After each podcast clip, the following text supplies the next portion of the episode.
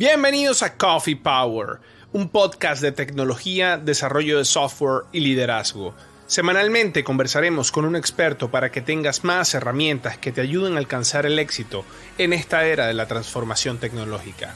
Soy Osvaldo Álvarez y con café en mano, aquí comienza tu podcast, Coffee Power.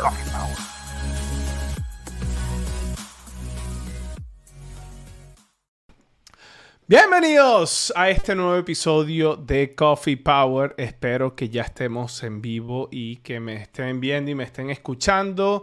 Eh, bueno, por favor, confírmenme, confírmenme si nos están viendo en LinkedIn o en YouTube, si aquí estamos en vivo. Y bueno, aquí ya veo que Rubén nos dice que estamos en vivo en LinkedIn. Aquí vemos gente ya en YouTube. Así que, señores, muy bienvenidos a este nuevo episodio de Coffee Power, un episodio de lujo les trajimos unos expertos, unos top expertos que, bueno, yo aquí voy a estar, yo no sé, porque yo no sé nada de esto. Así que yo les voy a estar haciendo las preguntas y les voy a estar haciendo sus preguntas, las preguntas que ustedes están haciendo. Para los primeros que, las personas nuevas que están entrando acá a Coffee Power y se preguntan, bueno, ¿qué es esto y quién es ese tipo de, de camisa amarilla? Bueno, Coffee Power es un podcast de tecnología, de transformación digital, desarrollo de software y todos los lunes lanzamos un episodio enfocado en esto. Por ejemplo, el lunes de la semana pasada sacamos un episodio enfocado en recruiting y cómo las personas pueden optar a, carreras internacionales o, trabajos en tecnologías, en IT, en otros países. Y bueno, así hablamos de Kubernetes, hablamos de DevOps, hablamos de transformación digital. Así que bueno, los invito a que aquí se suscriban a nuestro canal de YouTube y a este episodio que le den una manito hacia si les gusta. Pueden esperar, pueden dejar un momentico, un chancecito a que el episodio evolucione para que, para que si les gusta. Aquí veo a la gente conectándose. Aquí tenemos a Roberto. Hola Roberto. Aquí tenemos a Erika. Erika, bueno, gracias Rubén por confirmarnos que se ve bien acá eh, este episodio. Y bueno, la dinámica que vamos a tener, tenemos unas preguntas acá ya preparadas sobre el tema Open Innovation. Tenemos a los panelistas que ya vieron quiénes son. Eh, y bueno, sin más preámbulos se los voy a presentar. Así que los voy a ir trayendo uno a uno. Ellos se van a presentar y los van a conocer un poquito. Y arrancamos con las preguntas, ¿ok? Señorita Natalia Triana, que está en mute. Ella está en mute. Ella no se ha dado cuenta, pero tiene que apretar el micrófono para desbloquearse y que ella pueda hablar. Así que, Natalia, bienvenida. Bien, muchísimas gracias, Os, por invitarme a este episodio eh, de Coffee Power. Me encanta, te veo, te veo bien, te veo con un aire, no sé, tienes como un aura increíble. Te veo, Nati siempre es así, esplendorosa.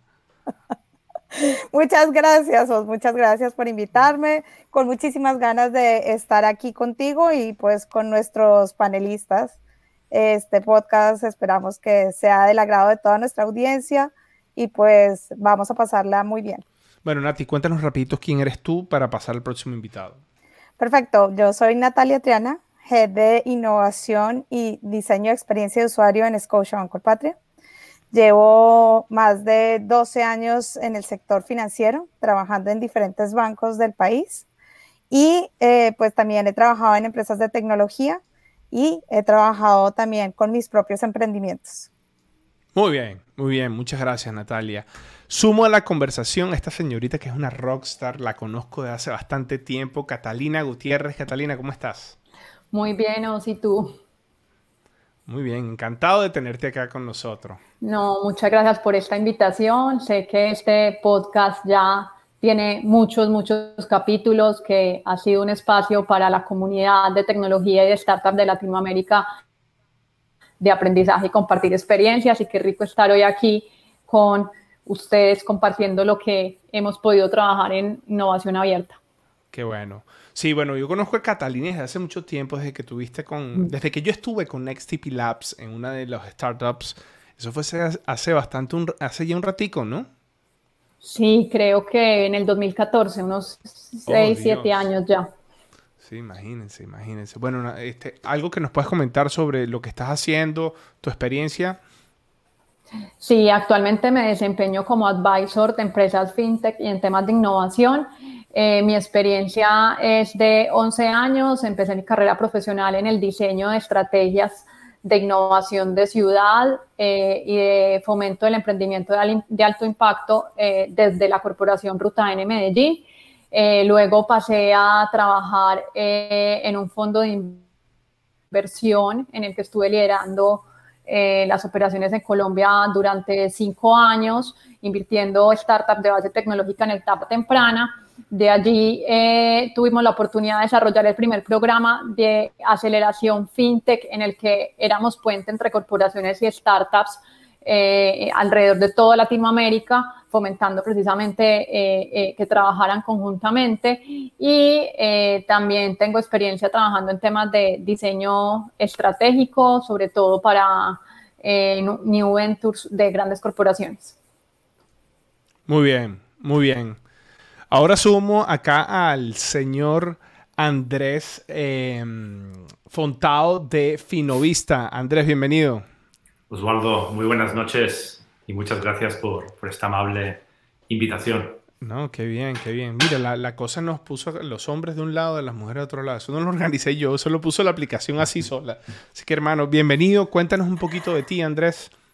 Sí, bueno, antes de, introducirme, bueno, saludar aquí a, a, a, los demás panelistas, ¿no? Este, la verdad es que para mí es un, lujo ¿no? este, poder compartir este panel con, Natalia y con Catalina, este, dos personas a quien conozco este, desde hace mucho tiempo ¿no? y a quien considero las dos pioneras ¿no? este, en, en, todo lo que es el ecosistema fintech este, en Colombia y, y, en toda América Latina. Así que bueno, Cata, Natalia, saludos a las dos. ¿no?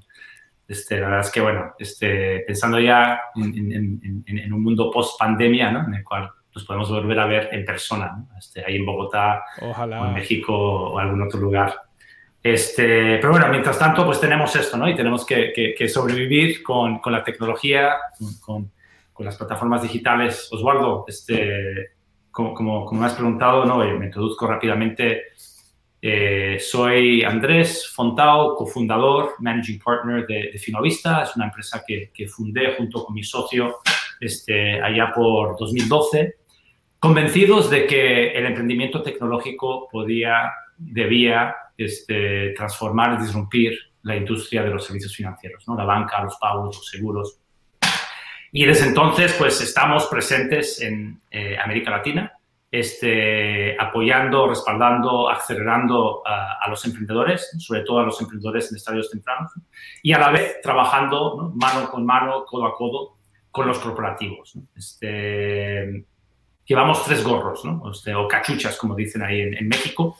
Este, uno, pues somos este, un facilitador del el, ecosistema fintech en América Latina. Este, operamos una de las mayores conferencias fintech de la región, con ediciones en Bogotá, en Ciudad de México y, y en, en, Miami, y recientemente pues también en plataformas digitales.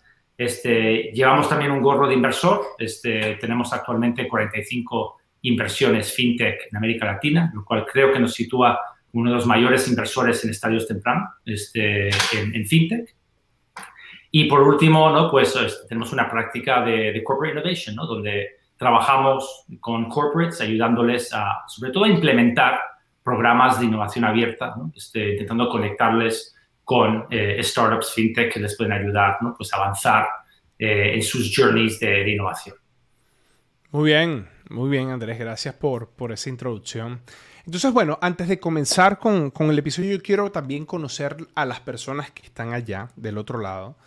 Eh, y porque, bueno, me encantaría que aporten, pero como no los conozco y les quisiera hacer una pregunta y es difícil hacerla por acá, se las preparé. Y les voy a mostrar la pregunta que les quiero hacer a ustedes. Así que prepárense y por favor respondan, que lo vamos a estar leyendo. Dependiendo de su respuesta, sabemos si podemos profundizar mucho en el tema o nos quedamos un poco por encimita para que ustedes conozcan qué es esto. la pregunta es muy sencilla, ¿no? La pregunta la que les queremos hacer es esto. Ustedes saben qué es Open Innovation, así que nos pueden responder acá en, el, en, el, en los comentarios, tanto en LinkedIn como en YouTube, como en, como en Facebook. ¿Sí o no?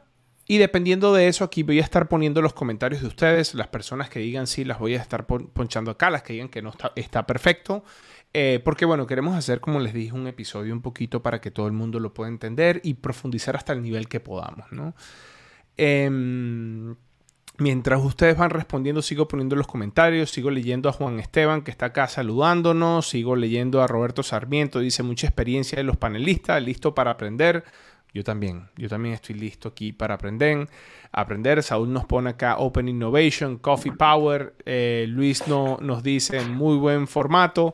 Ah, ah, ah, Luis Alejandro, hermano, muchísimas gracias. Y bueno, y aquí la gente ya nos está comenzando a decir que no, ¿no? Adriana nos dice que no, que no conoce qué es un innovation, o sea que Adriana va a estar este, aprendiendo de ustedes. Un usuario privado nos dice aquí que no, no conoce. Rubén también nos dice que no. Así que bueno, ya vemos que, que, quizás no, o sea, hay gente que, quiere, que quiere que ustedes o, que nosotros también les digamos a ustedes em, hasta qué punto podemos profundizar el tema. Hay gente que no conoce lo que es Open Innovation. Entonces yo voy a arrancar por ahí. Mira, aquí nos dice Juan Esteban que no, por su nombre supongo que es algo que tiene que ver con innovación colaborativa. Eh, Juan nos dice también que es algo tipo open source. Nati. Nati, sácanos de duda. Entonces, yo te voy a preguntar a ti, Nati, defíneme muy sencilla, después quiero la opinión de Catalina y la de Andrés. ¿Qué es Open Innovation? Muy sencillo, como si se lo tienes que explicar a un amigo tuyo que se llama Os, que él no, tú sabes que él no procesa muy rápido. Lo tienes que explicar masticadito. ¿Qué es Open Innovation? Mira, Open Innovation en tres palabras prácticamente es colaboración con otras empresas que están fuera de ti y que te ayudan a acelerar. Básicamente es eso. Ah, Catalina, ¿qué le sumas a eso?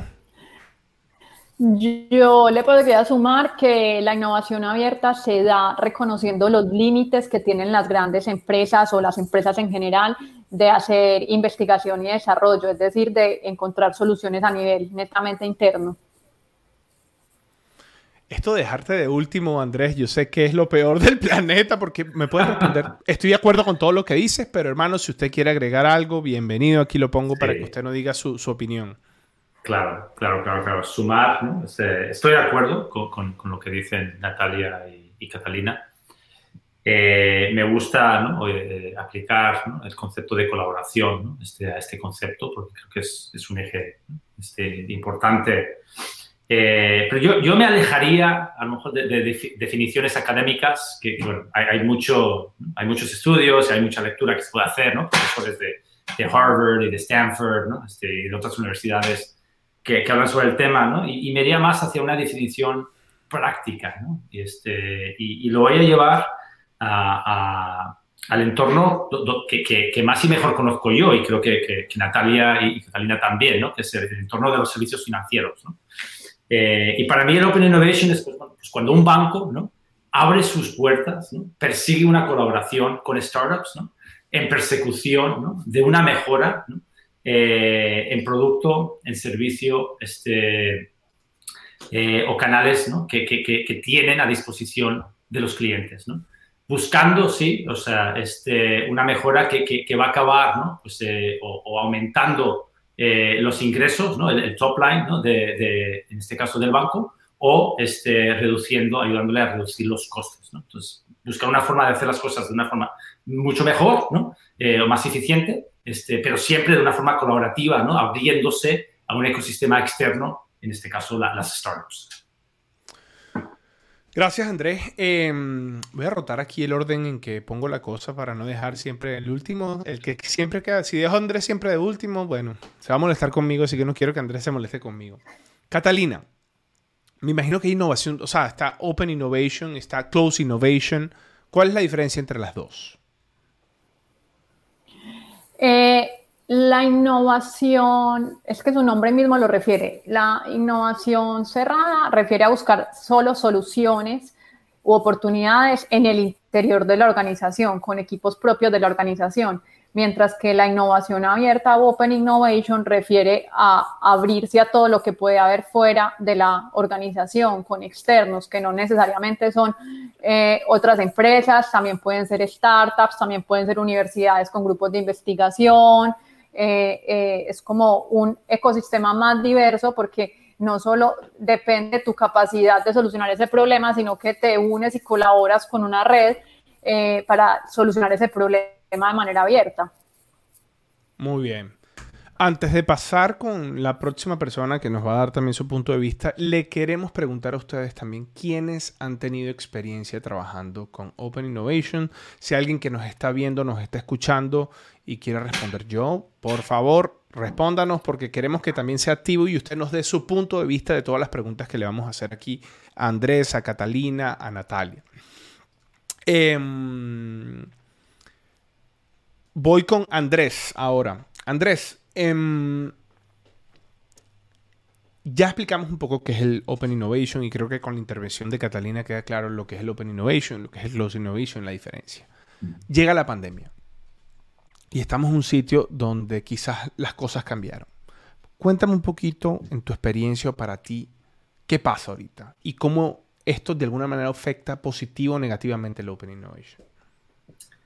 Sí, este, pues mira, llega la pandemia este, y, es un shock. Yo creo que a, las grandes corporaciones ¿no? llega como un shock. Este, y el instinto, instinto natural de, cualquier corporación, como la de cualquier humano, ¿no? cuando, cuando llega ese shock, este, es parar, recapacitar. Este, y, conocer ¿no? Eh, el entorno, el medio ambiente en el que está operando. Este, eso, desde mi punto de vista, este, y no, solo, no solamente opinión, sino lo, que he vivido en primera persona con las corporaciones, ¿no?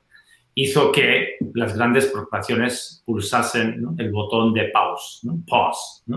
Este, y las grandes corporaciones, no todas, pero, pero la mayoría de ellas, este, desafortunadamente, ¿no? pues hoy congelaron cualquier tipo de iniciativa de innovación, ¿no? Open y close, ¿no? Pues porque realmente tenían que hacer balance, ¿no? De, cómo, eh, qué impacto, ¿no? Y qué efecto estaba teniendo la pandemia sobre su negocio, ¿no? Este, y, se vuelven en un método muy, muy defensivo, ¿no? Mientras que la innovación, open o closed, suele ser más ofensivo, ¿no? Pensando en horizontes de cinco años, de, crecimiento, este, de evolución de un negocio, ¿no? Pero ahora tenían que, que, que parar, ¿no? Recapacitar, ¿no? Y ver un poco dónde y cómo quedaban parados, ¿no? Por suerte, esto fue una reacción este, temporal. Este, y, los bancos, este, en general, algunos más rápidos que otros, ¿no? pues, pudieron hacer balance ¿no? y vieron ¿no? que en la innovación, y en concreto en el Open Innovation, ¿no? había respuestas este, muy eficientes, muy eficaces, ¿no? que les podían ayudar en estas estrategias defensivas ¿no? y a la vez mantener ¿no? Esas proyecciones y esa visión de crecimiento a mediano y largo plazo. ¿no? Y lo que vimos fue ¿no? que una vez este, hecho ese balance, identificados los dos o tres áreas, productos, canales o procesos que, que tenían que tocar este, desde una perspectiva defensiva, ¿no? se dieron cuenta las corporaciones de que había oportunidades para colaborar con startups, con implementar estrategias de Open Innovation para poder alcanzar esos resultados, esas necesidades defensivas de una forma mucho más rápida y eficiente. Por ejemplo, eh, hay que implementar una... En, los bancos, por ejemplo, pues vimos había que, tocar procesos y había que tocar canales, ¿no? Este, hacerlos mucho más digitales, porque los bancos se veían ¿no? pues que durante un periodo no iban a poder tener ese contacto físico este, que tanto añoran ¿no? con, con, los clientes ¿no? y que los clientes añoran de, de, los bancos. Eh, los bancos, en su mayoría, pues están acostumbrados a hacer desarrollos internos, cosa que, que, les puede tardar dos, tres, hasta cinco años. Y vieron que podían acotar esos tiempos este, a través de la colaboración a través de la implementación de pilotos, de pruebas de concepto, de productos este, o de canales, ¿no? pues, pues, persiguiendo estrategias colaborativas con fintechs que conocían bien la problemática, conocían bien la tecnología este, y tenían ya en sí, las startups nacen como, como organizaciones ágiles. Entonces, bueno, este, al fin y al cabo lo que empezamos a ver es que los corporativos empezaron a perseguir a startups para ayudarles a acelerar sus estrategias defensivas, ¿no? pues con una necesidad de digitalizarse no en cinco años, que es lo que marcaba su roadmap de negocio, sino en cinco meses, ¿no? que es lo que marcaba la pandemia. Bien, muy bien. Natalia, en, en, tu caso, ¿cómo la pandemia los ha afectado positivamente o negativamente en el tema de Open Innovation? Mira, creo que efectivamente nos ha acelerado un montón y para todos fue un impacto en cuanto a, esa transformación digital que todos vivimos en escalas diferentes. Eh, ¿Cómo nos ha impactado? En que nos imponía más retos, efectivamente, porque este entorno de Open Innovation, eh, como su nombre lo indica, eh, siempre tienes que estar en permanente contacto con el exterior, en contacto con, con otros actores de este ecosistema, llámese universidades, llámese aceleradoras, llámese incubadoras, llámese otros actores. Y pues efectivamente al estar en pandemia nos imponía el reto, como eh, a todos nos pasó con el trabajo remoto, de ver cómo hacíamos estos eventos que siempre nos encontrábamos y, y, veíamos en, vivo esas startups y esos actores para poder hacer esas alianzas. Acá, evidentemente, todo cambió hacia el mundo virtual, pero también nos hacía eh, un, un, escalamiento a otras, incluso geografías que a lo mejor ni siquiera habíamos explorado cuando antes estábamos en el mundo presente. Y esto hizo que la globalización se acelerara también exponencialmente. Es decir, tanto el talento como las startups, ya no hay diferencia, ya no tienes que viajar a buscarlas, ya están a un clic de distancia y ya tú puedes encontrar startups de cualquier parte del mundo que puede colaborar contigo mucho más ágil y mucho más fácil que lo que antes se podía ver en el mundo presente. Muy bueno. Eh, Catalina, ¿qué opinas tú? Yo quería comentar ahí al respecto que, en mi opinión, la pandemia fue un momento de verdad y un momento de, cambio de esquema mental, eh, eh, tanto a nivel eh, personal como a las empresas también les pasó.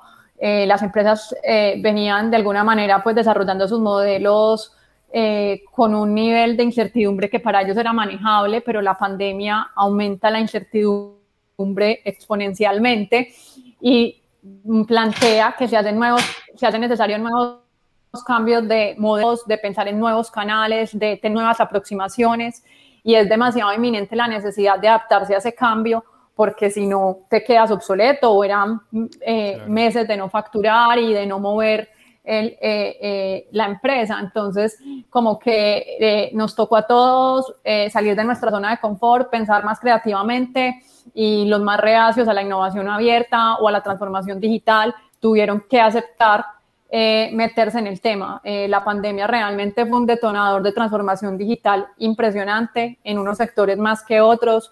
Eh, como Andrés comentaba, la transformación, la transformación digital en el sector financiero ha sido un poco más lenta en otros sectores porque le teme mucho al tema de regulación o tienen estructuras mucho más robustas que hacen mucho más complejo ese tipo de exploraciones y cambios, eh, pero literal en cuestión de semanas, eh, grandes empresas o empresas en general tuvieron que tomar decisiones para adaptarse a los cambios que trajo la pandemia. Y fue ahí donde vieron la oportunidad de, de de colaborar con terceros, porque el objetivo en la pandemia era proponer soluciones en menores tiempos. Y para mí ese es uno de los principales beneficios de la innovación abierta, que te permite explorar múltiples soluciones en menores tiempos que si lo desarrollaras completamente solo y aislado. Entonces la pandemia eh, hizo que llegara ese momento de, de verdad, por así decirlo. Bien. Catalina, me no, adelante. Perdona por interrumpir, pero creo que a, todo lo que estamos diciendo, ¿no? y lo estamos viendo desde el lente o la perspectiva de, la corporación, ¿no? que es el que implementa eh, una estrategia de, Open Innovation, ¿no? creo que también un efecto muy importante de la pandemia han sido los cambios en, los patrones o en, las necesidades y lo que demandan los clientes, ¿no? O sea, al fin y al cabo, este, las personas eran reacias a lo mejor, volviendo al sector financiero, ¿no? Las personas pues, podían ser reacias a, utilizar canales digitales, a, usar el home banking o a pagar con un teléfono móvil o, este, incluso a, utilizar una tarjeta de crédito, ¿no? Pero las restricciones impuestas ¿no? a raíz de la pandemia ¿no? han hecho que, que los clientes también tengan que, los, consumidores, ¿no? Tengamos que, que, cambiar, ¿no? Esta, nuestra, forma y nuestras necesidades y, nuestras expectativas, ¿no? En nuestro relacionamiento con, una empresa o, cómo utilizamos un producto o un servicio, ¿no? Y esto también en Open Innovation ha tenido un impacto positivo ¿no? sobre eso, ¿no? porque ha ayudado a, las corporaciones a poner el cliente primero ¿no? y no solamente implementar estrategias basadas en, unas estrategias de cinco años o, de tres años, ¿no? sino, oye, espera, tengo que escuchar a mi cliente ¿no? Y tengo que entregarle lo que él me está pidiendo ¿no? y como él me lo está pidiendo. ¿no? Y la pandemia ha tenido un impacto muy importante ahí también. Sí. No, sí, sí. Mire, eh, antes de continuar, voy a continuar con Catalina. Eh, le, voy a, le, tengo una sorpresa porque ya ves, me puso a mí a hacer muchos pitch en mi vida. Ahora yo le voy a poner a ella a hacer un pitch, pero eh, espérese un momentico. Antes de continuar, ¿qué preguntas tienen ustedes para ellos? Voy a estar, vamos, aquí estoy leyendo todas las preguntas. Las vamos a estar consolidando y se las vamos a hacer. Así que aprovechen, señores. Si ustedes están acá en el en vivo con nosotros, en YouTube, yo sé que hay gente que nos va a estar escuchando después por Spotify. Bueno, ahí tienen que estar pendientes de cuándo son los envíos para que se conecten en YouTube y ahí hagan las preguntas o en LinkedIn también y les hagan las preguntas acá. Catalina, tú me pusiste a, mí hacer muchos pitch. Muchos pitch, demasiados pitch, de todos los tipos de maneras. Me corregiste todos los pitch. Ahora te voy a poner a ti en la misma posición. Yo soy una compañía que no aplico el Open Innovation. Vamos a poner este caso hipotético. Y tú vas a venir, tú me vas a convencer a mí ¿Por qué? ¿Cuáles son los beneficios de aplicar el Open Innovation en mi organización? Yo creo que tú me hagas ese pitch y me convenzas. ¿Cuál sería? ¿Cómo sería? Mm, bueno, señor corporación, eh, en negocios el tiempo es dinero. Si tú quieres ver dinero eh, y encontrar soluciones más rápido, eh, deberías considerar eh, no ir solo, sino buscar soluciones en compañía de terceros, como lo pueden ser startups.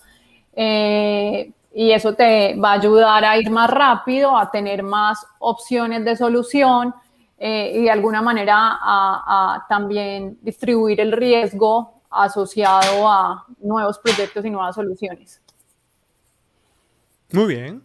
Ay, yo le complementaría algo. No, ah, ah, te voy a poner a ti en la silla caliente, así que vienes tú a darme tu pitch también.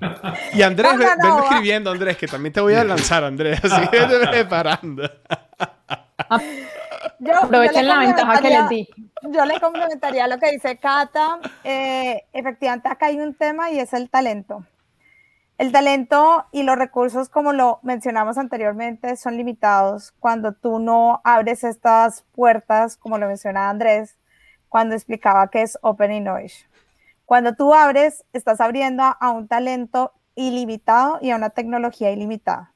Es decir, que se te multiplican las opciones de generar valor y de crear valor, acelerando efectivamente esas capacidades que tienes al interior. Cuando tú colaboras y haces colaboración y co-creas, estás eh, exponencialmente avanzando y dando un paso gigante en aquellos objetivos que tienes si te quedaras solamente con el talento y con la tecnología que tienes. Hola, la. Qué buena, qué buena. Y a lo de Nati, yo agregaría que no es solo valor financiero, sino muchos tipos de valor, porque normalmente esto se quiere evaluar con un contexto netamente financiero y realmente es múltiples por las que se aporta valor al negocio. Claro, claro. Bueno, Andrés, hágame el pitch, aquí tengo el dinero, soy un shark ahorita, como Hanoi, Nati, que por cierto estoy súper contento por ella, Hanoi que le va a ir súper bien, una de las nuevas Shark Tanks en Latinoamérica. Andrés, ajá, soy Hanoi aquí esperándote para ver cómo, me vendes la cosa. Sí, yo, Hanoi, yo, yo, te diría que, para empezar, pienses si quieres que tu empresa sobreviva esta ola tecnológica esta nueva ola tecnológica que, vive el mundo. ¿no? Porque si, si quieres sobrevivir, deberías realmente implementar procesos, metodologías de Open Innovation. Este, tienes una opción, puedes morir como le pasó a Kodak, puedes tener tu, tu, Kodak moment, o puedes ser el Nubank de la banca, o el Spotify de la música, o el Airbnb de la hostelería. ¿no? Tú eliges, ¿no? Pero yo, Hanoi, yo sé que, que tú eres una persona inteligente, ¿no? Quieres que tu empresa sobreviva esta ola, quieres que genere más valor ¿no? para todo su ecosistema. ¿no? Y por ende, ¿no? Este, deberías aplicar metodologías de Open Innovation que, que, te van a ayudar ¿no? este, a ser una organización más ágil, van a sensibilizar a tu organización de cara a nuevas tecnologías y nuevas metodologías. Y, te va a permitir realmente poder innovar este, a, la velocidad que demandan y esperan tus clientes. Muy bien, muy bien. Eh, eh, aquí Judith esta pregunta que tú tienes, Yuri, es espectacular, la tengo anotada, se la vamos a hacer. Aquí sigo leyendo las preguntas, aquí también Saúl tiene otra, aquí se la estoy poniendo y, en, su momento las vamos a poner, así que síganos dejando preguntas que aquí están anotadas y, vamos a seguir con todos ellos. Andrés, lo que, el, pitch que me hiciste em, me hizo pensar en reinventar la rueda. O sea, quieres rehacerla o reutilizarla. ¿No va un poquito por ahí la visión que tú tienes de Open Innovation o la visión del Open Innovation como tal? Sí. Yo creo que hay, a ver, hay algunas cosas, Osvaldo, que se pueden reutilizar. Este, y, aquí, a, lo mejor me, estoy saltando a esta pregunta que, nos ha entregado Yuri, ¿no? Pero, yo creo que es un buen, buen ejemplo, ¿no? El Open Banking. Adelante, respóndela de una, si Porque la, la, siguiente ola de innovación fintech que, que, estamos viviendo, ¿no? Tiene que ver con la platformización de la industria de los servicios financieros. ¿no?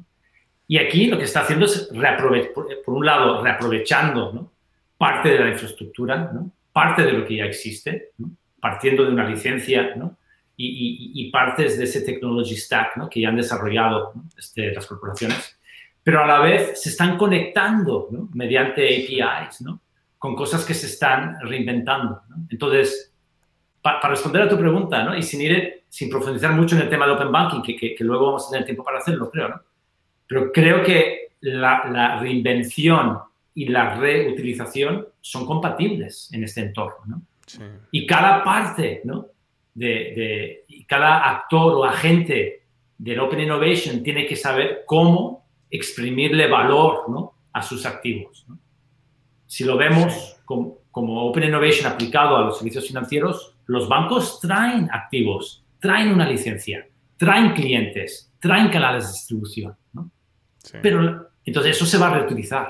Pero las startups traen nuevas tecnologías, nuevas metodologías, nuevas formas de utilizar datos, este, una serie de cosas que son nuevas y que se, reinventan. Entonces, de nuevo, creo que es algo compatible eh, en la aplicación correcta del Open Innovation.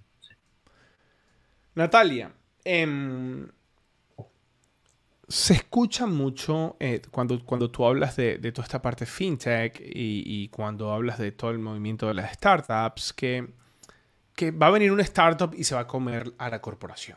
O sea, e-, es el que siempre, o sea, la corporación tiene que moverse y agilizarse y acelerarse, porque si no una startup eh, va a venir y, bueno, la va a comer, pues. Pero, ¿cómo, cómo una startup y cómo las grandes compañías van a tener que convivir eh, juntas? ¿Cómo es tu visión de eso?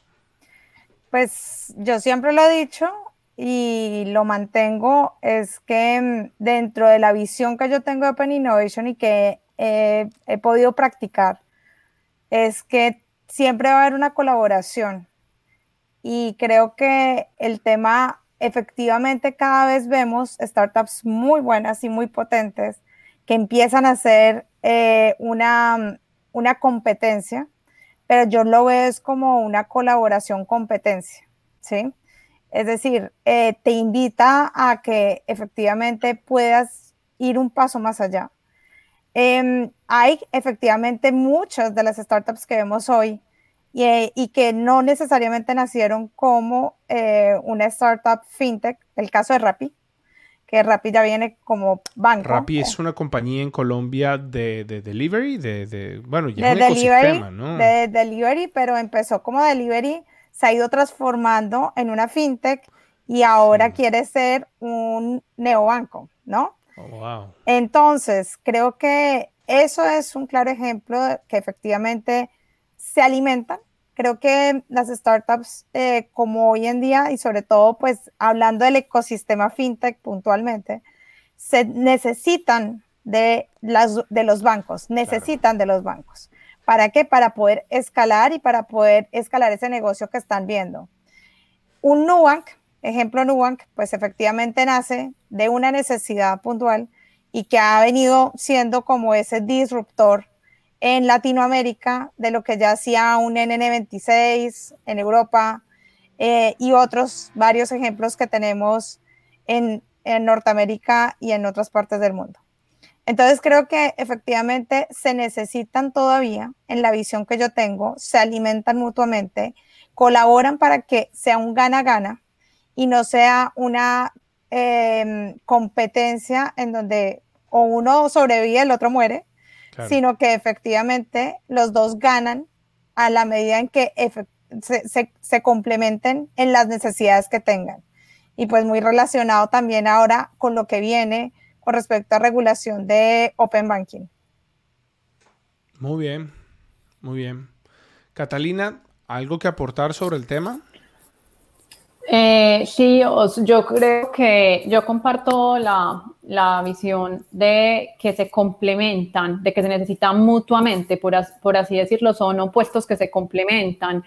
Eh, ha habido casos relacionados con startups que han superado a una gran corporación, tal vez a nivel mundial muy conocido es el caso de Blackbuster y de Netflix, que incluso cuentan pues que Netflix muchas veces intentó colaborar con Blackbuster y le decían que no, les daban un precio demasiado bajo, entonces eh, eh, no se dio esa colaboración. Yo creo que un poquito las, las grandes empresas a veces tienen un poquito no, no ven tan clara la necesidad de colaborar con startups muchas veces y menosprecian un poquito ese trabajo. Yo creo que las startups tienen más claro que es necesario eh, colaborar con grandes corporaciones y que de a poquito se han ido acercando.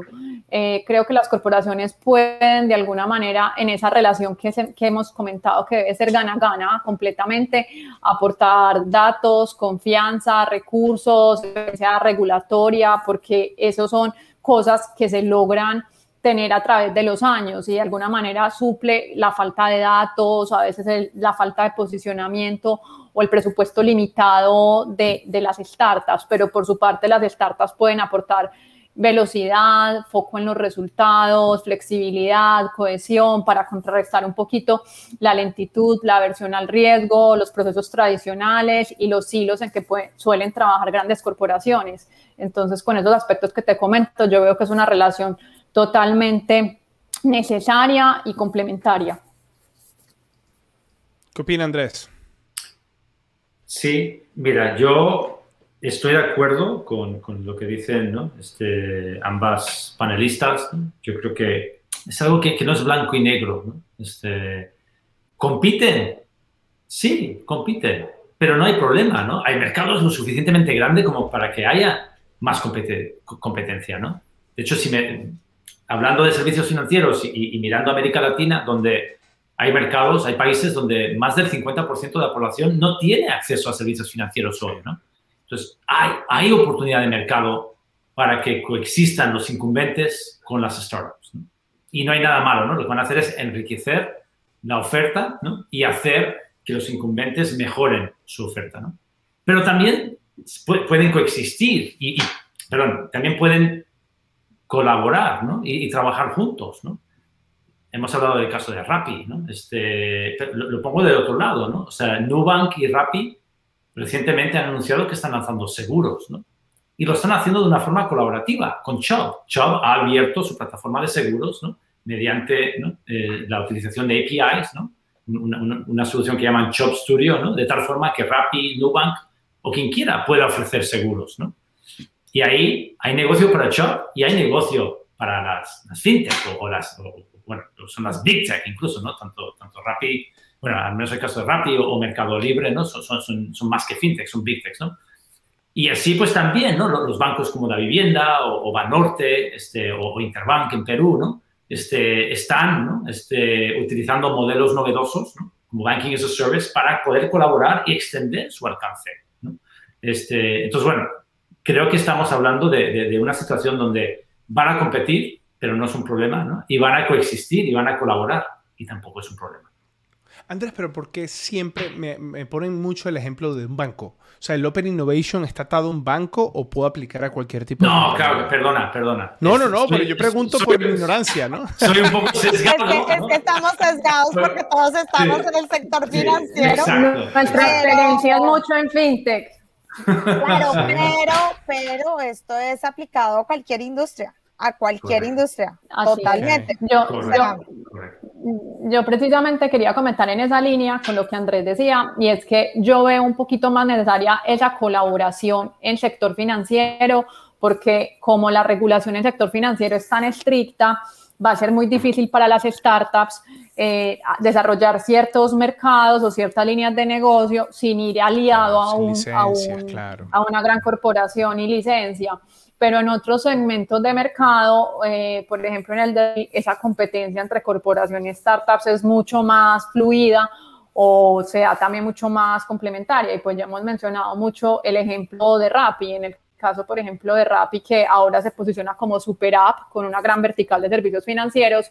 Eh, ellos al principio les costó incluir en su app eh, en Colombia a supermercados y cadenas grandes y estas cadenas grandes se dieron cuenta que a través de Rappi eh, lograban llegar a muchos clientes y no sé cómo fue pues el tema interno, eh, eh, pero decidieron al final crear como sus propias apps los supermercados porque no lograban entender muy bien el volumen que les traía Rappi. Y hubo un punto que decidieron como tener sus apps propias de supermercado y, y se dieron cuenta que solos no lo lograban, entonces quedaron con sus apps propias pero quedaron también en Rappi. y lo que finalmente hacen es tener más canales y más llegada, porque lo que comentaba Andrés es lo valioso, es cómo quiere el cliente que yo le llegue y le atienda. Y hay muchos segmentos de mercado en el financiero es muy fácil verlo donde hay clientes desatendidos, pero realmente el mercado es grande y, hay espacio para que haya muchos competidores. Latinoamérica tiene eso, que el, el, mercado es muy consolidado y son pocos los segmentos donde hay fragmentación. Entonces, eh, precisamente es donde las startups están trayendo innovación, no solo en lo financiero. Perfecto, y aquí tenemos tres preguntas que nos está haciendo la gente, las vamos a dejar para más adelantito. Eh, hacerles eh, todas estas preguntas aquí, estos expertos, para que nos saquen de duda. Em, yo voy a hacer una pregunta al aire. Me la responde quien quiera, quien, quien, quien se atreva primero. Em, quizás en muchas compañías y en organizaciones y en bancos y en sector financiero hay mucho apetito y, y parece interesante, pero no sé si se concreten muchas cosas. ¿Cómo, ¿Cuál serían sus recomendaciones para personas que están en cargos de liderazgo y ejecutivos en este tipo de corporaciones para que, real, para que aterricen esto en cosas tangibles y en cosas reales y se quede más allá de una simple estrategia? Em, ¿quién, ¿quién, se quisiera arriesgar? Yo. Bueno, van a, levantar una mano, resuelven ese problema. A mí no me ponga a decidir. Natalia, dale tú, dale tú. Las damas primero, ¿verdad, Andrés? Correcto. Eh, para que no se quede como muy en el aire y, como etéreo en, un concepto, mi, mi, recomendación es que efectivamente primero tengan un proceso implementable, es decir, eh, acordar, exacto, acordar con las áreas que tienen que estar involucradas y que ese proceso se lleve a cabo. Porque de lo contrario, pues efectivamente, las pobres startups que muchas veces pasa en los grandes bancos, y ahí sí me refiero al sector bancario, perdón, con la audiencia, pero es donde más tengo yo experiencia, pero en los grandes bancos, cuando entra una startup como al proceso normal de compras de un proveedor, mueren lamentablemente porque no cumplen con todos los requisitos que exige un banco. Pero es que Nati, disculpa, te interrumpo ahí. Te interrumpo ahí. Yo soy una startup. Tengo 22 horas de haberme fundado y me voy a un funnel de ventas de una corporación como esa y me manda a pedir, dame todos tus no sé qué cosas, no, listados, es ventas, proveedores. Es imposible. Digo, viejo, estoy en interiores todavía, me perdonan en el francés, ¿no? Pero estoy acabando de nacer, tengo unos pañalitos puestos, me acaban de cortar el cortón umbilical. ¿Cómo me piden todo eso? Es imposible. Así claro. Nati, así tengan la mejor solución del planeta. No digo que es un banco, es cualquier compañía. ¿Cómo eso es compatible? Eso, eh, por eso digo, hay que tener un proceso aparte de los procesos tradicionales del banco enfocados en Open Innovation para que esto surta efecto. y evidentemente con una visión de ensayo y error. Yo siempre digo que este es un laboratorio de testeo dentro de la corporación. ¿Por qué? Porque si tú no quieres fallar, pues no te metas en este mundo. Si tú quieres, si tú quieres eh, efectivamente salir siempre bien a la primera, este no es tu rumbo. El rumbo apostándole al Open Innovation es ensayar. Voy a agarrar este libro y voy a poner esa frase. Voy a poner este libro, o sea, tengo un libro aquí misterioso de frases. Si quieres, si no quieres fallar, no te metas en el Open Innovation. Natalia Triana. Disculpa, te interrumpí. Pues efectivamente, acá lo que tienen las empresas que quieren hacer esto es que tienen que estar abocadas a fallar múltiples veces y se falla muchas veces. Esto es un laboratorio de testeo. Hagan de cuenta que estamos en un laboratorio probando y probando y probando la fórmula mágica hasta que hace un match y se enciende la chispa. Y pues efectivamente esto es una inversión, no es un gasto para una empresa, es una inversión. Una inversión porque cuando te sale la solución que sí es, después de probar mucho, es una solución que te va a catapultar al siguiente nivel como empresa. Entonces, esa es mi recomendación.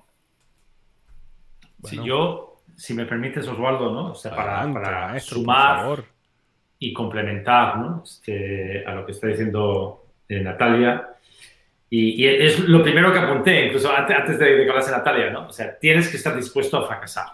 Si no estás dispuesto a fracasar, olvídate ¿no? del open y del close, ¿no? O sea, este, olvídate de la innovación, punto, ¿no? Asumiendo que, como organización estás dispuesto a, asumir ese riesgo y, asumir el fracaso, eh, nuestra recomendación es a cualquier organización, pues, oye, pues desarrolla un portafolio eh, de, de, innovación, un innovation portfolio, ¿no? cosas que en el tiempo, ¿no? Horizonte H1, H2, H3, ¿no? Corto, mediano, largo plazo, pues van a tener impacto, pueden tener impacto en tu organización. Y a la vez, ¿no? Machearlos con la madurez de la startup con la que vayas a trabajar, ¿no? No, es lo mismo, tú mismo lo has dicho, Osvaldo, ¿no? es lo mismo trabajar con una startup que se acaba de, de constituir y está en pañales, ¿no? y que apenas tiene financiación. No es lo mismo tratar con una de esas que con una que, que está en su serie E y es un unicornio, ¿no? Este, y ah. tiene capital, ¿no?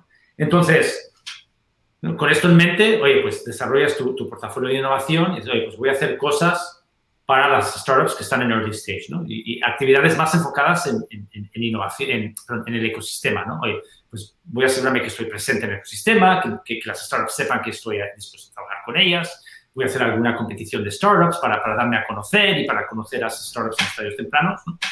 Pero también tienes que tener, a la misma vez, tienes que tener otros tipos de iniciativas, ¿no?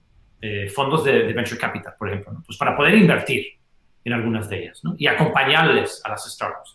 ¿no? solamente poder hacer productos conjuntos con ellos, pero también poder beneficiarte del retorno financiero que pueden generar ellos. Pero también tienes que estar dispuesto a comprar startups. O a construirlas tú mismo. Desde dentro de la organización. Mediante la colaboración con emprendedores. Y adoptando metodologías, ¿no? Que, que, a lo mejor no son no, normales, ¿no? De las cuales tu organización no está acostumbrada a hacer. Entonces, tienes que tener actividades de ecosistema, tienes que tener una mentalidad de, querer invertir en venture capital y tienes que tener una mentalidad también de comprar o construir tus propias startups. Y así te vas a garantizar algo de éxito y no todo fracaso. ¿Qué opina Catalina? Bueno, mi principal recomendación sería tener muy clara la intención estratégica antes de comenzar un proceso de Open Innovation. Eh, ¿Qué es tener clara la intención estratégica? Es yo voy a hacer Open Innovation porque quiero tener nuevos productos y en qué horizonte de tiempo o quiero cambiar de negocio eh, o de industria, entonces a ver cómo, cómo lo logro o quiero crecer más rápido, pero la intención estratégica detrás es supremamente importante y en línea con eso poder eh, definir el nivel de compromiso adecuado, eh, sobre todo no solo económico, sino también de tiempo de esos tomadores de decisión que participarían y ya a partir de eso avanzar un poquito con lo que comentaban Nati y Andrés en relación a definir cómo es ese workflow necesario para hacerlo posible. Eh, eh, porque si no va a ser muy difícil de lograr un resultado si no tengo claro qué esperar.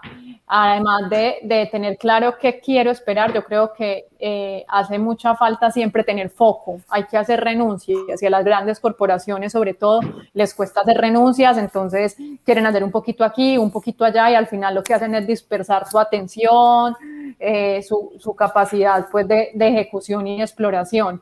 yo también le agregaría como recomendación abordar estos procesos de Open Innovation eh, como en, el establecimiento de relaciones de iguales, considerar que se necesitan mutuamente, que ambas empresas están buscando ganar de esta relación, porque a veces vemos que las empresas un poco más grandes se sienten en ventaja sobre empresas más chicas en estas exploraciones y son las que manejan un poquito los tiempos y la dinámica de exploración de negocio y eso agota muchas veces la relación.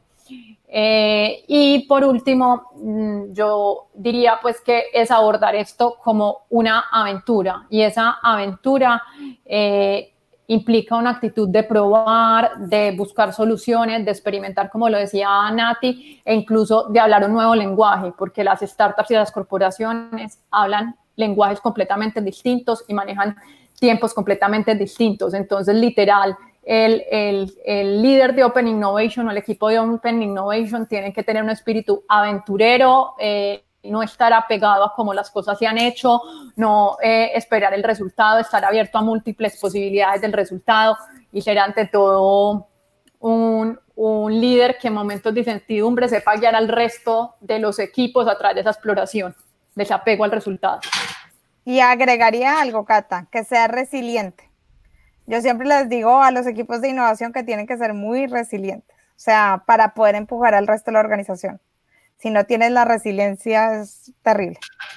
Sí. Yo les dije, señor, que este grupo era unos rockstar. Ustedes ven estas intervenciones, estoy aquí aprendiendo y estoy tomando nota. Voy a hacer un libro después con todo esto. Con este episodio vamos a hacer la versión ebook y la voy a vender y me voy a hacer millonario a costa de con el conocimiento aquí de estos señores. Señores, voy a, antes de comenzar con las preguntas del, del, del público, ¿Qué papel tiene todo lo que es la parte del, agilismo o de los procesos ágiles dentro de los procesos de, ya sea de onboarding de, la startup dentro de una corporación o dentro del proceso de funding? O, ¿Existe algo donde el agilismo y el open innovation, digamos, como que se casan? ¿O estoy hablando algo que no tiene sentido? Bueno, yo, si queréis, yo, empiezo aquí, ¿no? ¿Me, puedes decir, ¿Me puedes decir, Andrés, Ost? No, eso no. O me puedes, o puedes dar tu opinión. No te preocupes, no me voy a ofender. Sí, no, no, no. Yo, lo que estás diciendo tiene sentido, ¿no? Y, y, muy, muy, breve, ¿no? Yo, creo que aquí, las, y, Natalia ya lo dio esto antes, ¿no? Pero hay que, hay que cambiar procesos, ¿no? Obviamente. Cuando estás tratando con una fintech, pero cuando estás tratando con una startup, este, tienes que ser consciente de que una startup, aunque tenga el mejor producto del mundo, utilice la mejor tecnología del planeta, tenga financiación. No, no es un IBM, un Accenture o, un SAP, por, nombrar algunos, y nada malo con nadie de ellos. Pero, son empresas más pequeñas, son empresas con menos capital, son empresas con, diferentes procesos. Entonces, la, tienes que tratar de tal forma, si no la vas a matar. ¿no?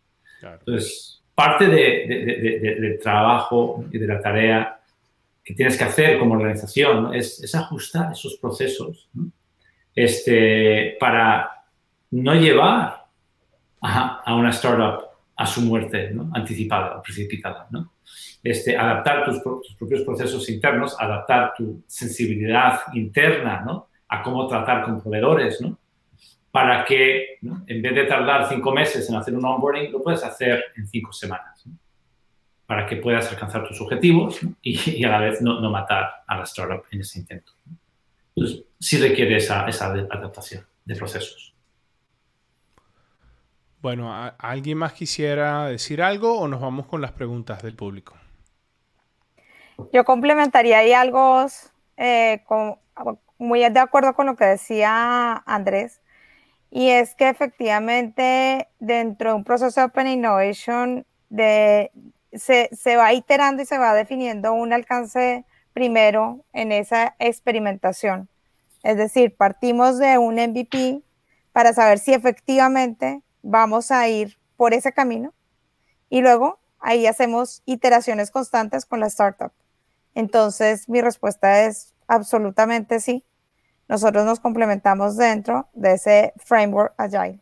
Aprendió, qué bien, me encanta. ¿Cómo sabe Natalia? Catalina, ¿alguna opinión? ¿De acuerdo? ¿Algo que decir? No, muy de acuerdo con lo que Andrés y Nati expresaron. Son nuevas formas de trabajo en la, en la que confluyen estos actores alrededor de la innovación abierta. Muy bien. Bueno, voy a comenzar con las preguntas de ustedes. Eh, si tienen más preguntas, bueno, aquí tenemos pocos minutos, pero vamos a tratar de responderlas todas aquí. Así que voy con la primera. ¿Qué visión tienen del Open Banking y de las estrategias de Open APIs? ¿Alguien se anima aquí a responderla? Andrés. Estaba esperando que alguien hablase, ¿no? Pero bueno, sí. Te lanzaron al barranco, Andrés, así que dale. No, me, encanta, me encanta esta temática además. ¿no? Este, mira, yo creo que el Open Banking, como ya dije antes.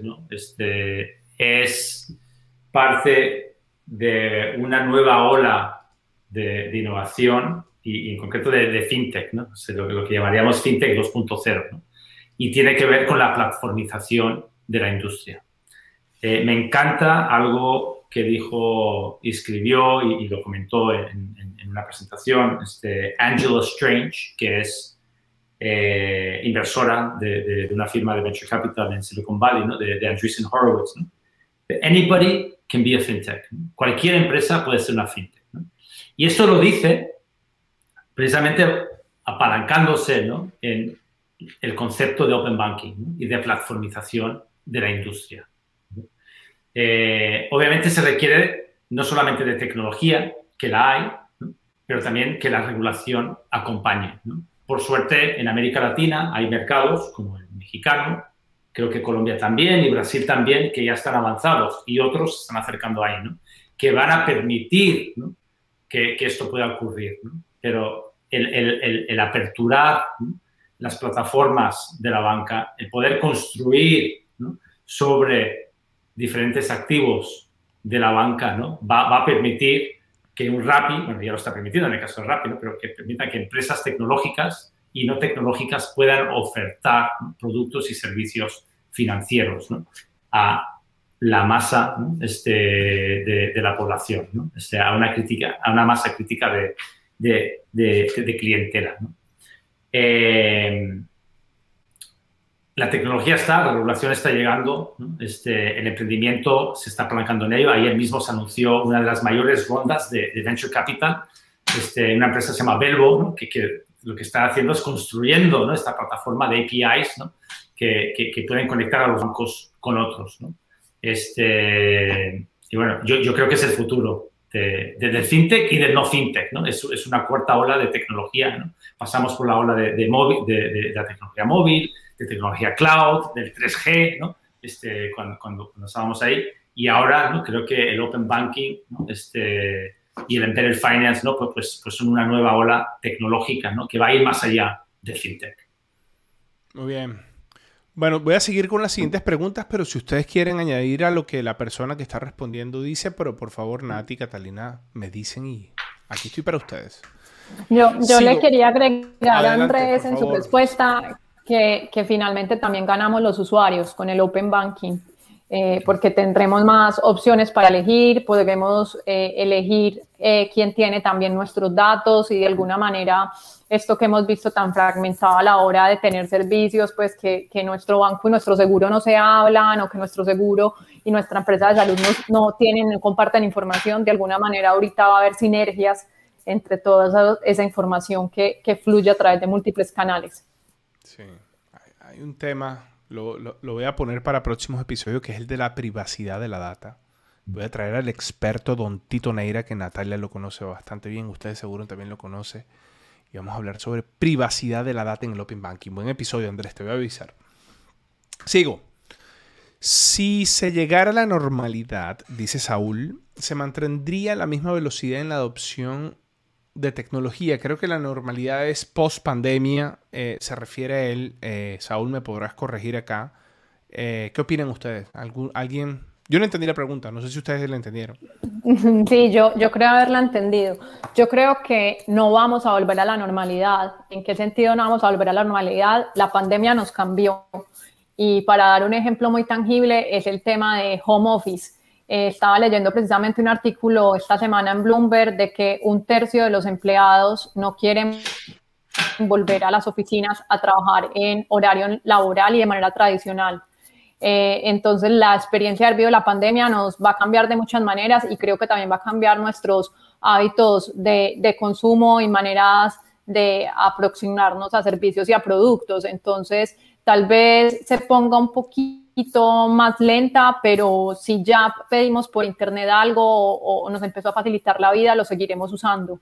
Eh, va a depender de la capacidad de esas soluciones de satisfacer ese cliente final. Entonces, por ejemplo, si yo antes nunca había comprado mi mercado por internet y a raíz de la pandemia lo empecé a comprar y creé mi lista, no creo que, que una vez sea, se, se deje de usar mascarillas y podamos ir más abiertamente a supermercados, eh, sin restricciones, lo deje de comprar por internet porque ya ahorro tiempo comprándolo, ya lo probé. Incluso en Latinoamérica no, no, no conozco cifras eh, generales de Latinoamérica, pero en Colombia creo que más del 40% de la población en pandemia eh, compró por internet por primera vez, de población al menos bancarizada, y creo que eso es un gran logro. La adopción digital, la famosa adopción digital. Yo, sumaría, eh, Osvaldo, sumaría que lo que ha dicho Catalina, ¿no? Los hábitos de consumo han cambiado de la pandemia, ¿no? Pero yo creo que vamos a ver una aceleración aún mayor de adopción tecnológica, ¿no?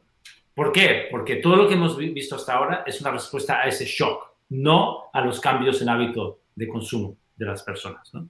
Y apalancándose en tecnologías ya existentes, ¿no? Pero ahora, ¿no? Ahora que ya sabemos y ya pensamos y se están validando hipótesis ¿no? de que estos hábitos sí están cambiando y que podemos pensar en un futuro ¿no? pues con nuevas y mejores tecnologías, creo que vamos a vivir una época dorada ¿no? de adopción tecnológica que, creo que va a ser mucho más acelerada. Lo que hemos vivido los últimos 15 meses ha sido respuesta a ese shock. ¿no?